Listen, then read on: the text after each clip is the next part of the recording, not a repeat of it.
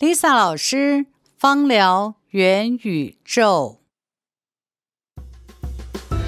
芳香疗法融合了科学与哲学、生活与艺术、调配与临床、西方与汉方，不仅是保养身体，同时也唤起美好感受。我是沈丽莎，我用一甲子的生命去探索。去创造，去拥抱，欢迎您走进我的芳疗元宇宙。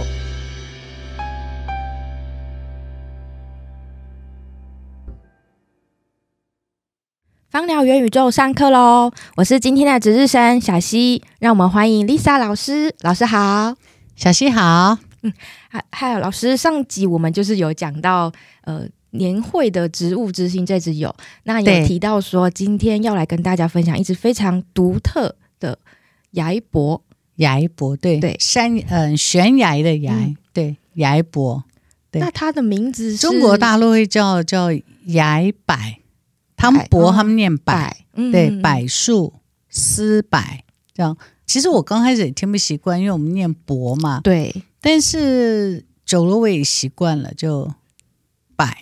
因为我父亲有中，嗯、呃，他有一个字，中间那个字就是“伯”，嗯、但是我记得我小时候听老人家叫他都是叫“柏”，然后我就想，嗯，哦，好，那是乡音。嗯、后来我到大陆才发现，哦，大家都念念柏，对，柏不念伯。嗯，来，那今天就是想请老师来帮我们介绍一下这支特别的植物。嗯，对，那好奇说，老师是在怎么样的因缘际会下找到了这支油呢？哦，我其实跟这个油结缘应该超过十年了，这么久？哎，对，嗯、呃，我记得是有一次在嗯、呃、参展的时候，嗯、就有一对老夫妻过来给了我一瓶油，就给了一瓶，他就告诉我这是呃崖柏的精油。嗯那他问我说：“你可以去看看它有什么功效，嗯，还有就是希望我能推广这支油。”对，他说：“哦，好。”可是因为那个是在参展的时候见到，嗯、然后他就用手指，就是小纸片写了他的那个联络方式。从此以后就，就那天完了以后就搞丢了。我一直在、嗯、就是想，哎呀，糟糕！我就。就拿了人家油，但是 找不到对对，找不到人。然后当时他给我的瓶子非常漂亮，就是很漂亮。然后嗯，就是外面是亚克力，中间有一点点的这个，就有点像你现在眼前看到这个檀香的精油瓶是一样的。嗯，嗯然后嗯，我就带回来了。带回来以后呢，嗯，我在运用上面呢，我对于这支油非常。就是非常惊艳啊！嗯、就是哇，这个味道好沉呢、啊。然后接下来我就开始研究这个植物了。对，那研究它以后呢，嗯、呃，就开始寻寻觅觅了啊，就一直到也是今年，嗯，就是呃，我就觉得，嗯，我应该可以在今年介绍一个比较特别的油来送给大家。对。你记不记得，在我们好几个月前在筹划这个年会的时候，嗯、我一开始说要送这支油，大家就说不要，因为太冷门了。对对对 对，太冷门了，就说不要。后来，呃，因为我们后来就选道格拉斯山嘛，对，就没想到今年的那个飞机的，就是那个空运的关系，嗯、就进不来，来不及送到工厂去做包装。嗯所以就很开心的就把我压箱底的东西就可以拿出来。出来对，其实这个油非常珍惜啊。嗯，道格拉斯山什么时候都可以用得到，大家也可以很房间什么都可以用得到、闻得到。对，但是崖柏很难呐、啊。嗯，这个一它呃，我取得我待会会介绍为什么那么难。那一我取得的量有限，那其次就是呢。嗯、呃，我其实并不打算卖这支油。嗯，不打算卖的原因是因为你待会儿听完我介绍你就知道，这么珍惜的油，我觉得是应该是你如果有机会跟它结缘，就好好珍惜它。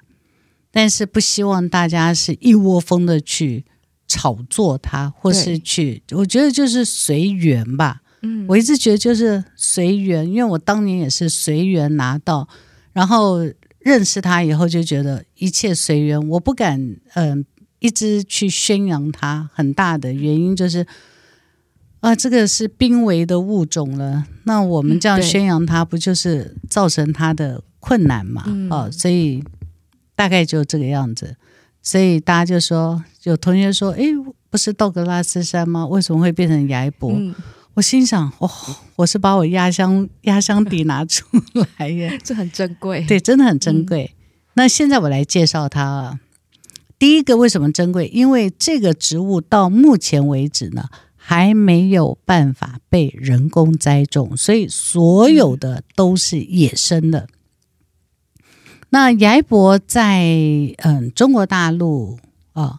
能够生长下来大概有多久呢？你可以把崖柏的历史往前推，你可以说它是植物的活化石。莲花也是植物的活化石，你知道？对，崖柏也是。嗯，那你往前推，推到多久？大概是推到白垩纪，哦，就是恐龙还没有灭绝的时候，白垩纪那个时候。那这个时候呢，是什么样时的时间呢？好，我就让大家想啊。在欧亚大陆，在几亿、几十亿年前，平平静静躺在那块地上的时候，就躺在地球这个北半球的时候，嗯、这个时候呢，已经有很多的植物、动物在这个土地上面开始活跃了。崖柏就是其中的一种植物。然后后来发生了一件事情，也就是印度这块次大陆。它跟这个南极啦，跟非洲啦，它就和澳洲，它就脱离开来了。嗯，那它就慢慢的往北漂移，飘飘飘飘飘，咚，就撞上了哪一块？撞上我们欧亚大陆。撞上我们欧亚大陆以后呢，它在漂移的过程里面带来了很多小岛，就被它这样飘飘飘飘带上，嘣，撞上来以后，这是大家现在所熟知的嘛。慢慢的呢，这个印度大陆呢。印度这次大陆跟我们的欧亚大陆呢，就挤压的过程，就造成了今天的喜马拉雅山。对，所以你就知道，在喜马拉雅山没形成之前，嗯，啊，崖柏就已经在大陆，就是就在大陆这块广袤的土地上面就已经开始生长了。然后呢，它在。撞上来，然后这个土那个对这个大陆和印度这个地方，不是就生长起来高耸的喜马拉雅山，对不对？嗯。然后接下来又被它推上去的，就是青这个西藏和这个青海西藏的，我们小时候叫青康藏高原，可是现在已经没有西康了。嗯、他们西西康现在好像叫阿坝州，跟四川连在一起嘛，嗯、所以你就知道是。第一高峰，然后接下来高原就是青青呃青海西藏高原，然后再往下走就是到了四川，就是我们说西康到四川的阿坝州这个地方，嗯，然后往下走嘛，所以这么一撞起来呢，一当然就有大江大海的形成了，不管是黄河啊、长江啦、啊，还有雅鲁藏布江，就是从这个地方发源起来的，嗯、然后。很多的新生的植物啦，还有从海底这样子，大家知道，在那个喜马拉雅山上，不是会有找到那种呃珊瑚石，你知道吗？海底的生物。对，嗯、很多海底生物为什么会跑到那么高六千六七千公尺？就是因为这个印度大陆这样撞上来的时候，把海底的很多的这些岛啊，就慢慢慢慢就往上走。嗯、好，今天不讲地质学。那我要讲的就是，它撞上来以后呢，在它撞上来之前，崖柏就已经生长。所以崖柏呢，嗯，以中国大陆来讲的话，它有很多地方也是有经过造山运动的。嗯，譬如像我们知道秦岭山脉啊，秦岭山脉那样，还有太行山，还有燕山山脉。那这些的山脉是经过了几十亿年，它造山运动起来的。嗯，那。为什么叫崖？它是生长在悬崖旁边嘛。对，好。另外呢，我们刚刚在讲造山运动的时候，还有一一处地方是四川。四川这个地方也有，嗯，像什么大大巴山呐、啊，好大巴山脉也有很多这些山脉。那这些地方呢，都是到目前为止发现崖柏的地方。好，那我们就介绍这植物喽。嗯、这个植物呢是属于裸子裸子植物。裸子植物的话，大概就是松山柏嘛。对。那崖柏呢，顾名思义，它就是柏科的植物。那柏科裸子植物的话，我们知道它是靠那个它这个结的球果里面种实这样嘣一打开以后。这个在妈妈这个球果结实累累的时候，时间到了，嘣一打开，那个种子就随风或随着妈妈那个力量就这样四散而飞，嗯、对不对？对。然后你落到哪里，哪里就可以生长下来。嗯、那崖柏非常有趣啊，这个崖柏呢，尤其是在这个像在太行山这个地方，你会看到，嗯，就是嗯秦岭这个地方啊，他们有好几个地方都有长。你会看到这个地方所生长的，那天我给大家看了很多照片嘛，嗯、你会看到它就是在悬崖峭壁洞穴这样子冒出来的，因为我们植物一定要经过阳光、空气、水，对，对，所以它出来的话，就好像就是在一个悬崖里面横着生长出来的一株柏树，就是向阳而生嘛，它就是向着阳光而生。那重点是。这个种子，它妈妈怎么可以这样子蹦一裂就跑到那个洞穴里面，跑到那个悬崖洞里面？其实这个很有趣，就是后来还发现到这个崖柏的生长哈，会跟那个鼯鼠有关。你知道鼯鼠就是有点像会飞的松鼠吧？哦，就是那个一睁开来，一张开来就会有翅膀的那种鼠，上面毛茸茸的鼯鼠。那这种啮齿动物呢，喜欢吃的是坚果类。对，他就在山林当中跑跑跳跳嘛，哈，他就会喜欢吃坚果类。那譬如说松子啦，还有崖柏的种子啦，还有这个什么呃杏仁呐，好哦，这这扁杏啊，反正就是这些坚果。嗯，那他很有趣，他就会在到处吃，因为这个这里吃吃，那里吃吃嘛。但他所有吃完以后呢，他会跑到一个地方去排便，就是悬崖洞里面。这个对我这个哎，真的很特别。我在想，他可能就会觉得，我要把我的东，就是不要让人家发现到我，所以就要把他自己的粪便藏在一个洞穴里面。所以有一句话就是“觅食千处，哈，排便一处”这样子，就是他到处去找食物，对，然后他就会把他自己的那个，我猜他可能也会带一些种子回来，就排在一个地方。排着排着排着呢，不是所有坚果都会被它呃消化嘛，啊，那所以有些种子呢就排出来以后呢，你看它的粪便是不是刚好的肥料，嗯，对不对？所以呢，崖柏就在这里面就慢慢生长出来了，就会变成嗯、呃，就慢慢生长，慢慢生长，然后顺着阳光，然后又再让有这些在岩石里面的嗯、呃、这个。土地的肥料啦，哈，这这些它就慢慢生长出来，所以就会我们看到这种那么非常奇特的形状。嗯、它如果今天找的这个洞穴呢，在造山运动的时候呢，它如果原来是个洞，然后经过挤压呢，可能会石头和石头又会变成挤压了，对不对？嗯、所以它的那个根呢，有些就是扁扁的。因为它被石头挤压，从石头缝里面生长出来，嗯、有的是扁的，有的是嗯、呃、各种形状都有，就是因那个地势而生长出来。嗯、然后在生长的过程里面，它生长时间非常缓慢，就像我今天带来给你看的，你可以看一下。我那天在照片上面给大家看了，你看它的这个这个，我今天带来都是太行山上面的，你会看到它的这个纹理纹路是不是非常非常细？细的像这个头发丝一样，对，很细，很细很细。对，它的这个年轮很细很密，所以你就知道它这么细这么密，就它生长的速度是非常缓慢。嗯，所以它生长的很缓慢，就是经过春夏秋冬一个年轮，春夏秋冬一个年轮。所以通常像这个的话，算一算，大概都是你看你手上这个，大概都超过四五百年、五六百年都有。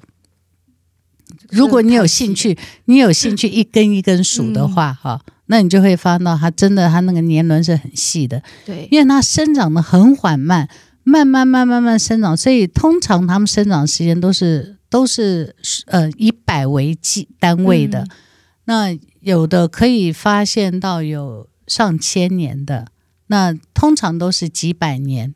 那为什么会说只有几百年？因为它生长环境很恶劣，对不对？对，所以会有你在这几百年当中，一定会有遇到天灾，会遇到暴雨，或是遇到很多很多这种状况。嗯，好，那这些天灾呢，就会造成它另外就是遇到天灾，呃，然后经过狂风暴雨以后呢，可能就会经过某一次经过呃。天灾的关系，它就是断了，就呃，整株植物就就呃死亡了。对，崖柏的精油是死亡以后才产生的，很有趣，对不对？对，其实崖柏、檀香和沉香这三种木头所产生精油，都是死亡以后才会产生它好闻的气味。大家都以为檀香砍下来就有，没有，那要经过陈化，陈就是耳东陈，要经过陈化的时间。崖柏也是，当他一旦死亡以后，然后接下来呢，他生长了这么久，譬如说他这两百多年精华放在他肚子里面，那他在肚子里面经过了，呃，我这里有一个，你可以，我这里有一块，你可以看到这上面还有树脂。就是你会发现到它的，哎，在这一块的样子，你会看到这一块，这块上面你会看到，你会摸到那个油油的，有没有看到这里有油油亮亮的树脂？对对，你就知道这是它的木心中间，嗯、它的那个油就藏在它木心里面。它如果是嗯、呃、新鲜的，就譬如说我嗯、呃、刚刚死亡的，嗯。它蒸馏出来的味道，其实是比较像我们台湾的块木。我们台湾块木也是柏科嘛，哈，有点像 Hinoki 或 Benoki 的味道。那它的那个还没经过陈化，所以它的味道还很呛，嗯，所以说它很刺鼻呛。但是崖柏精油呢，是它死亡以后要至少要经过。呃，你如果能够经过百年更好了。那现在我手上拿到，大家都只有六七十年的时间，啊，六七十年时间。那这个叫陈化的过程，陈就是耳东陈，陈化的过程。然后就我们知道，植物它呃所有精华在肚子里面，但是当它死亡以后呢？它是不是就停止生长了？对，停止生长，它单铁烯就不会再继续分泌了嘛，嗯、对不对？但是呃，我们知道精油通常我们都说铁烯化嘛，那它这些呃容易挥发的物质呢，会随着它的树皮就慢慢挥发，但是在它的肚子里面的呢，它就会慢慢酝酿、酝酿、酝酿、酝酿，都会变成倍半铁烯和倍半铁醇。大部分都是倍半铁烯接近倍半铁醇的成分居多。譬如说哪些成分呢？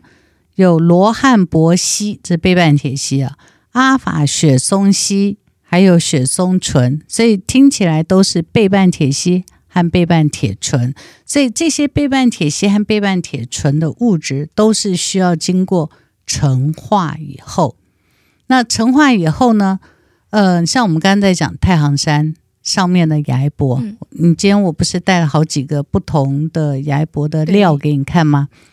你我们刚刚在开始之前，你是不是都闻过？闻过了。你会发现到每一个都叫太行山，嗯、但每一个味道都不一样。不一样。有花香调的，有果香调，也有牛奶气味的，对，对，对不对？它为什么会不一样？就是我们刚刚讲，它会跟它生长的环境会有关。嗯那生长环境有关，它一株出来就是这个味道。那有一些它也可能没什么气味，那跟它生长是有关系的。那呃，那这几个是非常非常特别了，所以它有这这个就是边我们叫边角料啊，虽然是边角料，但它的气味太特别，所以我们就把它留下来。你现在看到都边角料，就是好的木材都已经去雕刻，譬如说雕刻一些雕像啦。或是做成一些器物了，那现在这些都是边角料。那嗯，闻到不一样。那不一样的，所以呢，通常这个一生长时间很长，然后呢，你每一个呢，你会拿到什么样气味，真的是天生地养，包括他自己努力，嗯，对不对？所以各异其趣。所以换个角度讲，它的精油就很难去标准化。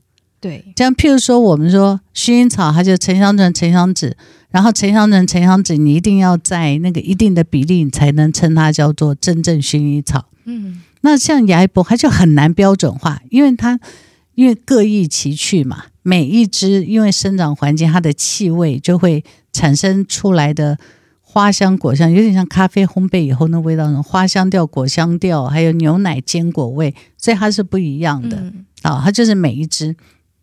那雅伊伯精油怎么来？就是呢，当这一株嗯成化以后，然后选出它，因为它纹理非常漂亮，对，然后它又含有它的精油的香气啊，就像我手上这个手链，拿给你看，这手链、嗯、哦，非常，你这样摸起来都会不会觉得你在摸的过程会不会觉得还有点黏黏的？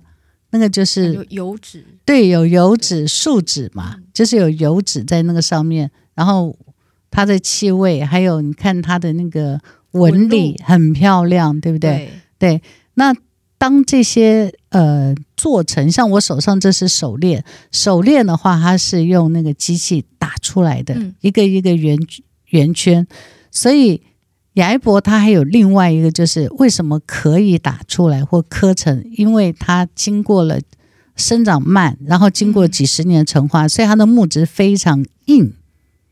所以它经得起这样子一个一个的这种机器这样打打磨打磨打一个一一个一个一个圆珠出来这样子，而且很硬。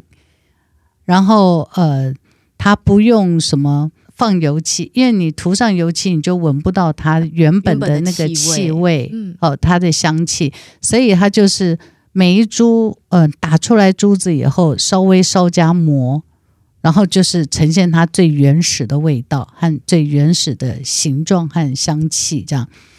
那精油呢，就是我们叫边角料，就是把这些珠子打剩下来这些边角料呢，嗯、然后去做蒸馏。但是雅伊伯的蒸馏是嗯、呃、比较麻烦的。那雅伊伯的蒸馏呢，因为它这个植物里面呢还是含有点水汽，对，所以呢是要先用 CO2 萃取。萃取完以后，因为我们知道 CO2 萃取的话，它是油和水都有嘛。但我们精油的话是要清水、清油性的，对，所以水的那个成分呢，呃，要去除掉，否则那个油很浑浊。嗯嗯。那因此我们还要再做第二次加工，就是蒸馏。所以你就发现到。精油，呃，崖柏的精油萃取，事实上是经过两次加工，一次是 CO2，完了以后要再做一次蒸馏，你才能够萃取出来它的精油的成分，这样子。那我们刚刚在讲崖柏生长的过程里面，它不是觅食千处，排便一处嘛，对不对？对。所以呢，在呃中国后来的中医古籍上面，尤其是《本草纲目》上面、嗯、就有记载。因为它这个排便排，呃，等于是很干净了哈，它就会呈现出，呃，经过了岁月洗礼以后，嗯、它的这些粪便呢，你看它在成长的过程，那个粪便是不是就刚好搭在那个树干、树根的上面？对，对不对？然后呢，这个它的排便就叫五灵脂。五就一二三四五的五，灵就是嗯、呃、那个天灵灵地灵灵那个灵，或是有灵性的灵哈。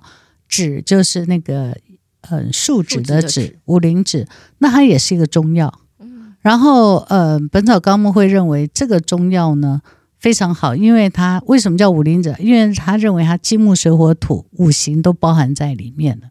好，这个我就不详述了哈，嗯、大家可以去。照着我讲五灵子，你们大家可以再去看一下。至少我到现在为止没看到五灵子这个中药，我只知道传说中有这个中药，嗯、但是我并没有亲眼见过、呃。亲眼见过，对。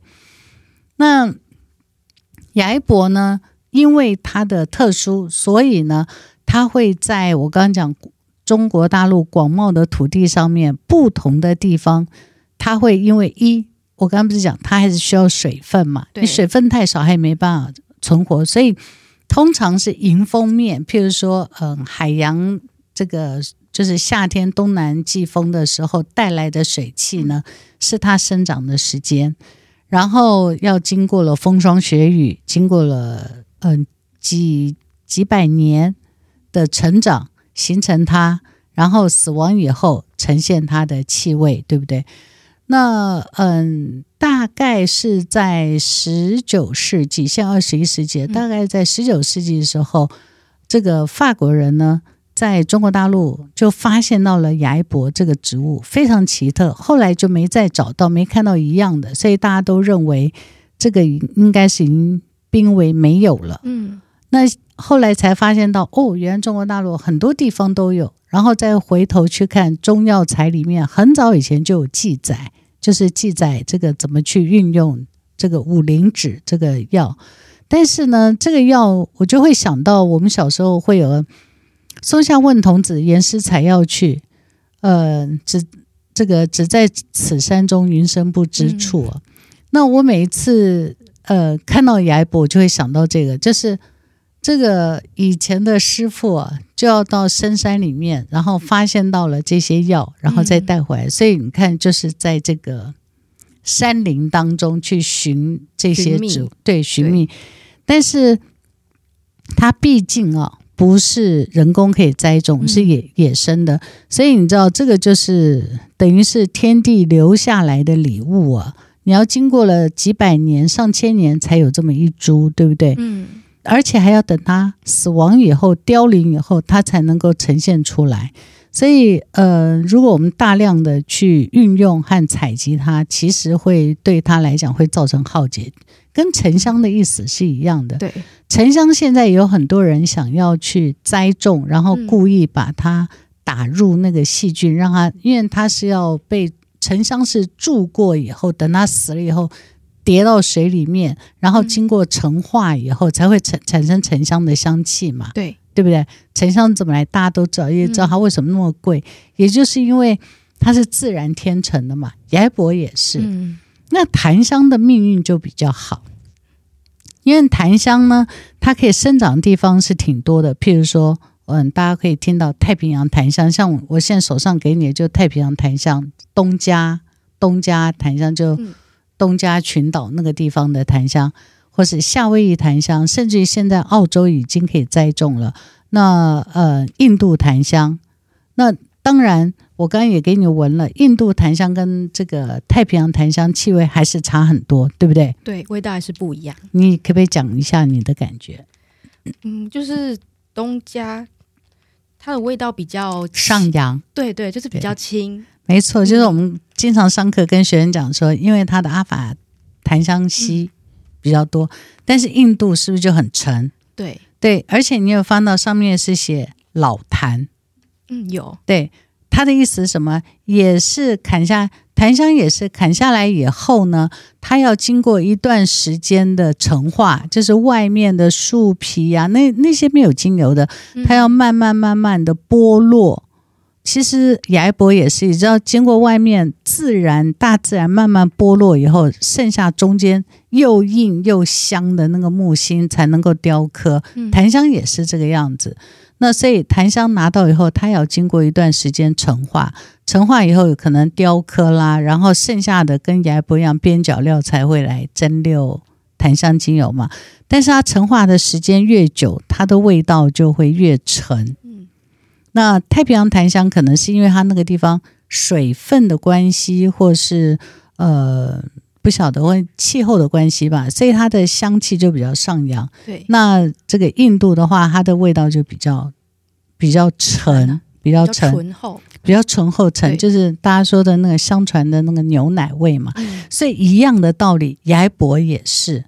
它太行山这个地方的和燕山山脉的，还有这次我们呃年会送给大家的那个五五毫升呢，五 CC 啊，真的，我就是把我所有找到的，就这次就送大家了。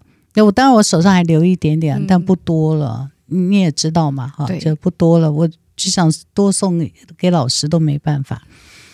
那这一个呢是叫做。呃，就就是我们叫川料，呃，川料的话就是在四川。我刚刚是不是讲说、嗯、撞上来以后，四川这个地方也有隆起嘛，对，对不对？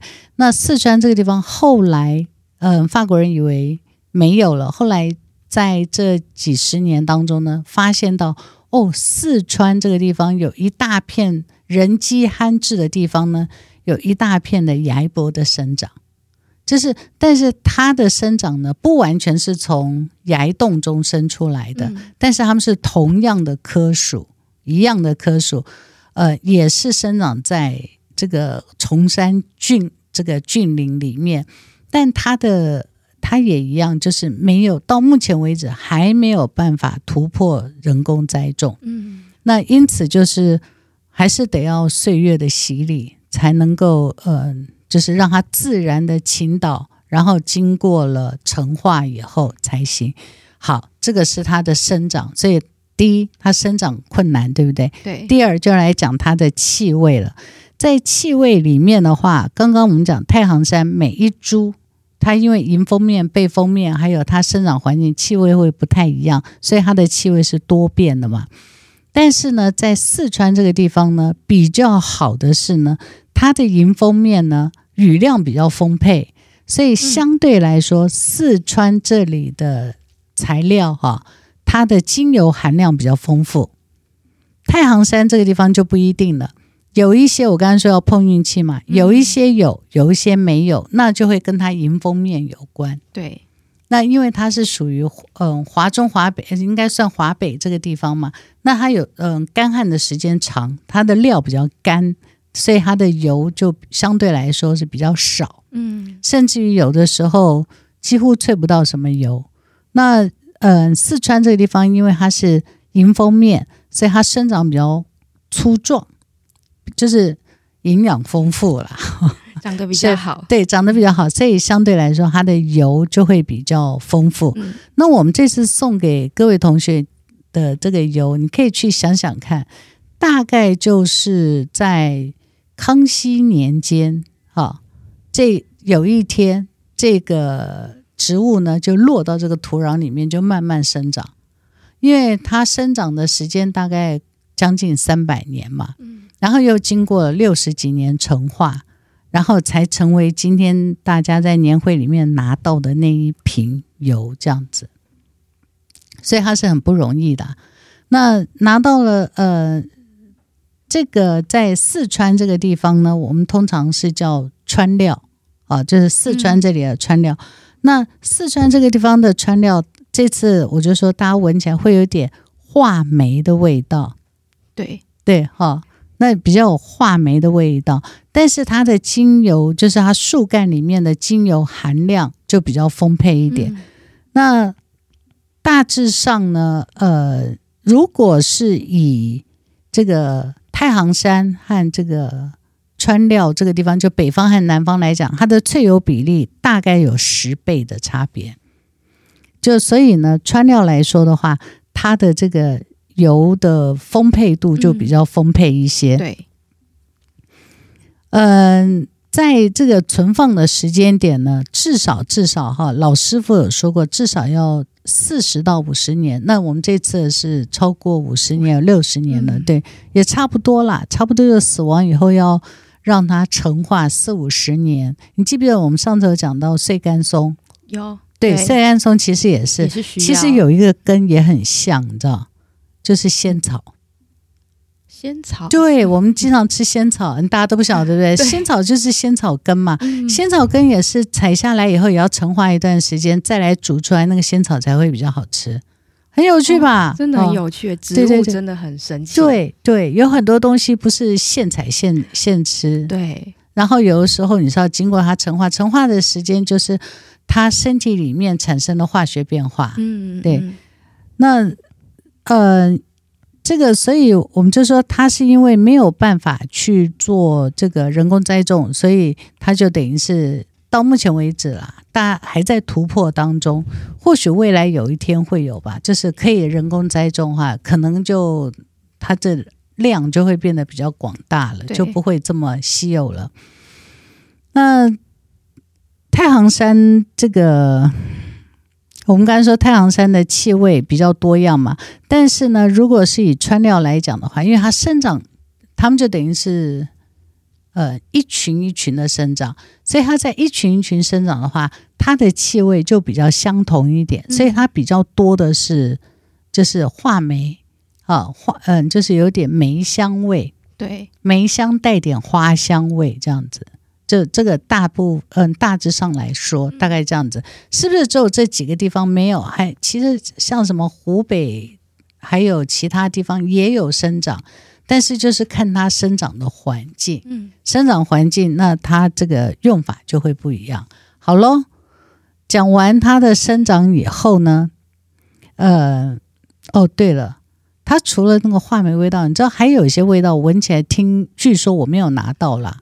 就是有薄荷的味道，那有一些会有檀香的味道。我们这次拿到比较像这个话梅，接近檀香味，对不对？对，就是先闻到甜甜，我觉得就像陈皮那种味道。对对对，就是陈皮的味道，然后闻久了就会觉得有点像檀香味，这样。对，就开始木质调就跑出来。对对对，嗯、就就是这样子的味道，这样。好，那嗯。呃很有趣，就是大家一拿到以后，第一个问说它有什么作用啊？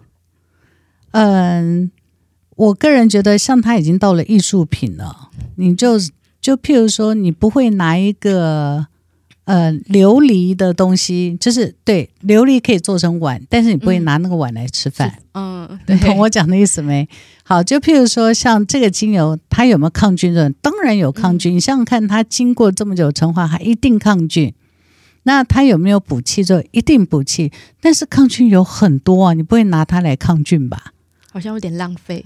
对，就像你不会去拿一个琉璃，就是玻璃烧的漂亮的琉璃做成碗拿来吃饭的意思是一样的嘛？对对。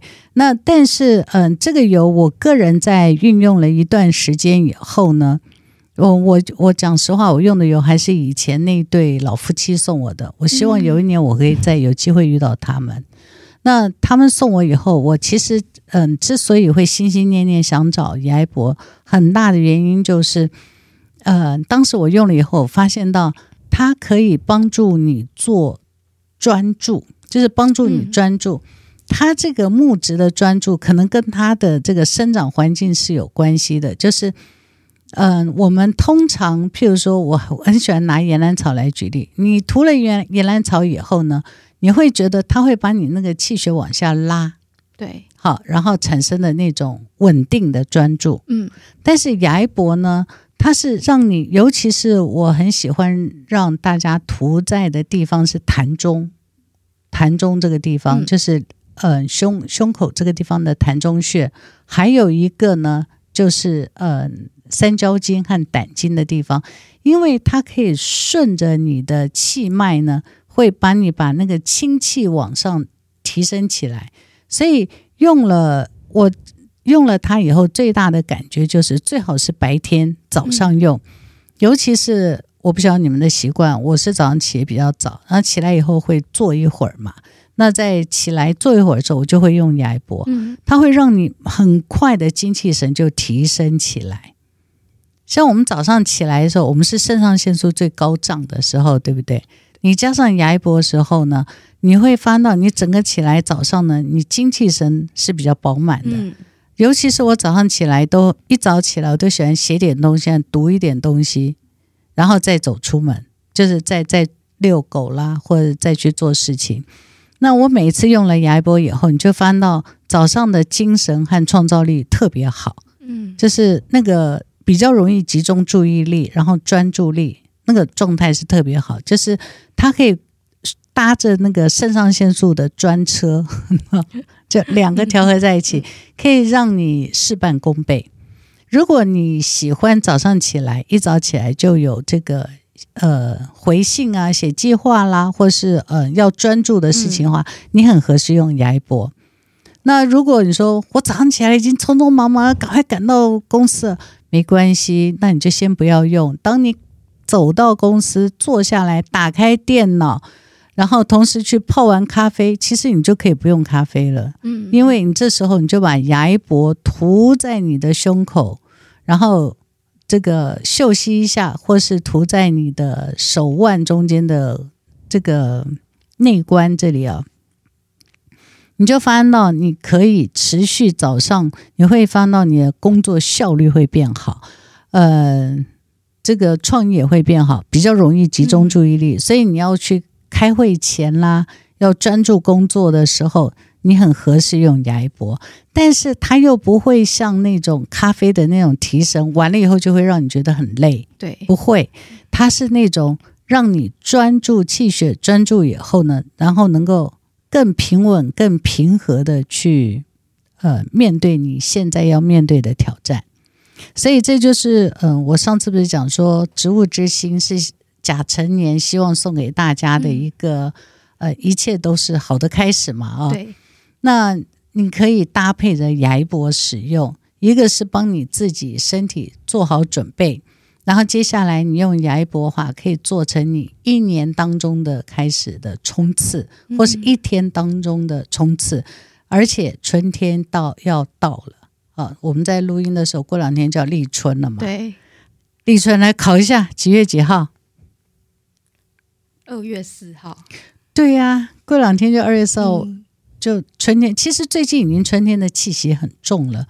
你早上起来，我不晓得你们习惯，你去外面闻那个空气就已经觉得不太一样，那个春天的清新感就出来了，嗯、对不对？那个生机感就出来。所以牙一博非常合适，是早上，是春天，然后是你嗯、做好准备要冲刺之前非常好用的。其次啊，我个人觉得啊，亚伊博给我另外一个很。大的感受就是，在我们冲刺的过程当中啊，或是你做好准备的时候，呃，亚伊博会给你另外一个带来的就是稳定的能量，就是不会这样子跑百米然后就松懈下来，它会给你一个源源不绝稳定的一个能量，然后呃，会让你在往前冲刺的时候呢是有节有奏的。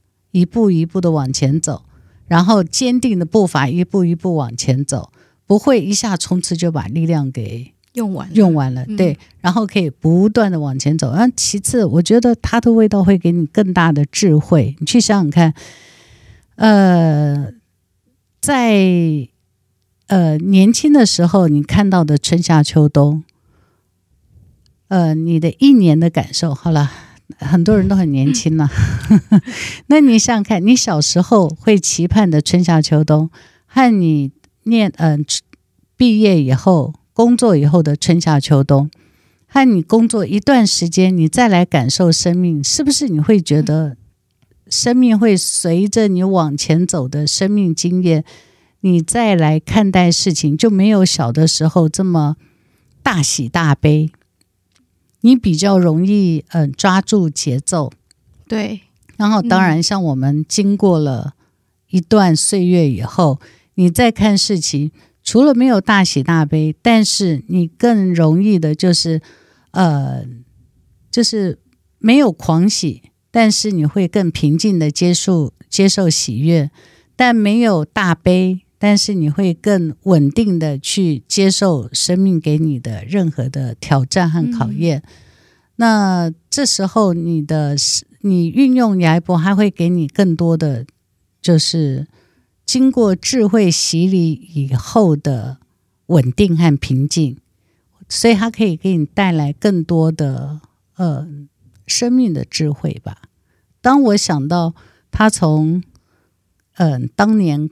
清朝一开始，康熙这个气宇轩昂的进到关内来，嗯、统治了中国三百年，最后就落荒而逃，就是被这个后来大家都晓得后来的历史嘛。对，所以您想想看，他看到一个朝代的兴起，看到一个朝代怎么样的变化，嗯、然后再看到他的呃逐渐的凋零，然后再看到新的兴起。新的变化，所以，嗯，当你经过一，当你经过一段岁月，你看到了潮起潮落以后，你就不会有太多的呃大喜大悲大喜，所以你会很珍惜眼前每一刻的当下，就是眼前每一刻，你细细咀嚼，你每一刻所带给你的生命智慧。嗯，就是你到后来，你就会发现到平淡就是我们说平淡是福气，但是你知道，平淡当中有很多的层次和滋味是要慢慢的去咀嚼出来的。对，那你没有经过狂风暴雨，你就不知道平静的可贵。但是平静久了，人也会怠惰。嗯，所以，嗯，雅一伯是一个时时刻刻提醒你，就是。每一天，珍惜每一天，珍惜每一个早晨，珍惜每一年的春天，珍惜每一天自己精力充沛的时候。嗯，还有就是不以物喜，不以己悲吧。就是，嗯，你会闻它的气味，就是平淡中带着力量。嗯，好，分享你的感觉。听完他的故事，我会觉得，因为他刚好也是在今年遇到，嗯，遇到他，就会有一种，嗯、呃，像老师之前有说过，因为疫情的关系，今年的我们好像要突破一个困境，嗯、就是要从岩石中出来，重新出发，刚刚冒出来，对对。对，有那种感觉啊。今年就是有老师说的甲辰年嘛，对对，就好像一开始我们就是突要突破困境，嗯，然后要往外生长。然后，即便我们的大环境或许不是这么的美好，嗯、但是我们依旧是有，呃，我们有能力，其实我们有力量是可以继续在慢慢的往前进的。对，就是嗯，嗯，有节奏的往前慢慢走，对对吧？是，嗯嗯。好，希望今天分享的牙一博大家呃会有感受。然后最后我再做点结论呢，就是。雅一伯，大家都想说可以，呃，处擅长处理什么？它有抗菌，然后稳定的促进循环，所以它滋补的作用比较大。好，嗯、另外就是呢，它最擅长处理的情绪就是，嗯、呃，让你在情绪起伏很大的时候，它可以很快的帮你稳定下来，但是不会让你退缩，会让你稳定的往前走，这样子。所以最后啊，在一年的开始啊，祝福大家。生命一定会遇到起起伏伏嘛，啊、哦，一定会有的。呃，如果是太安逸的生命呢，真的不值得过。嗯，那人生就是要起伏，那有起伏的话，呃，你才会从这里面感受到那个不同的生命的滋味啊。希望大家今年呢都能够，呃，在雅一伯的陪伴下，都能够有丰收的一年。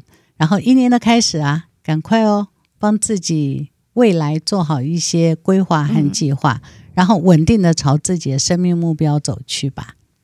最后祝福大家喽！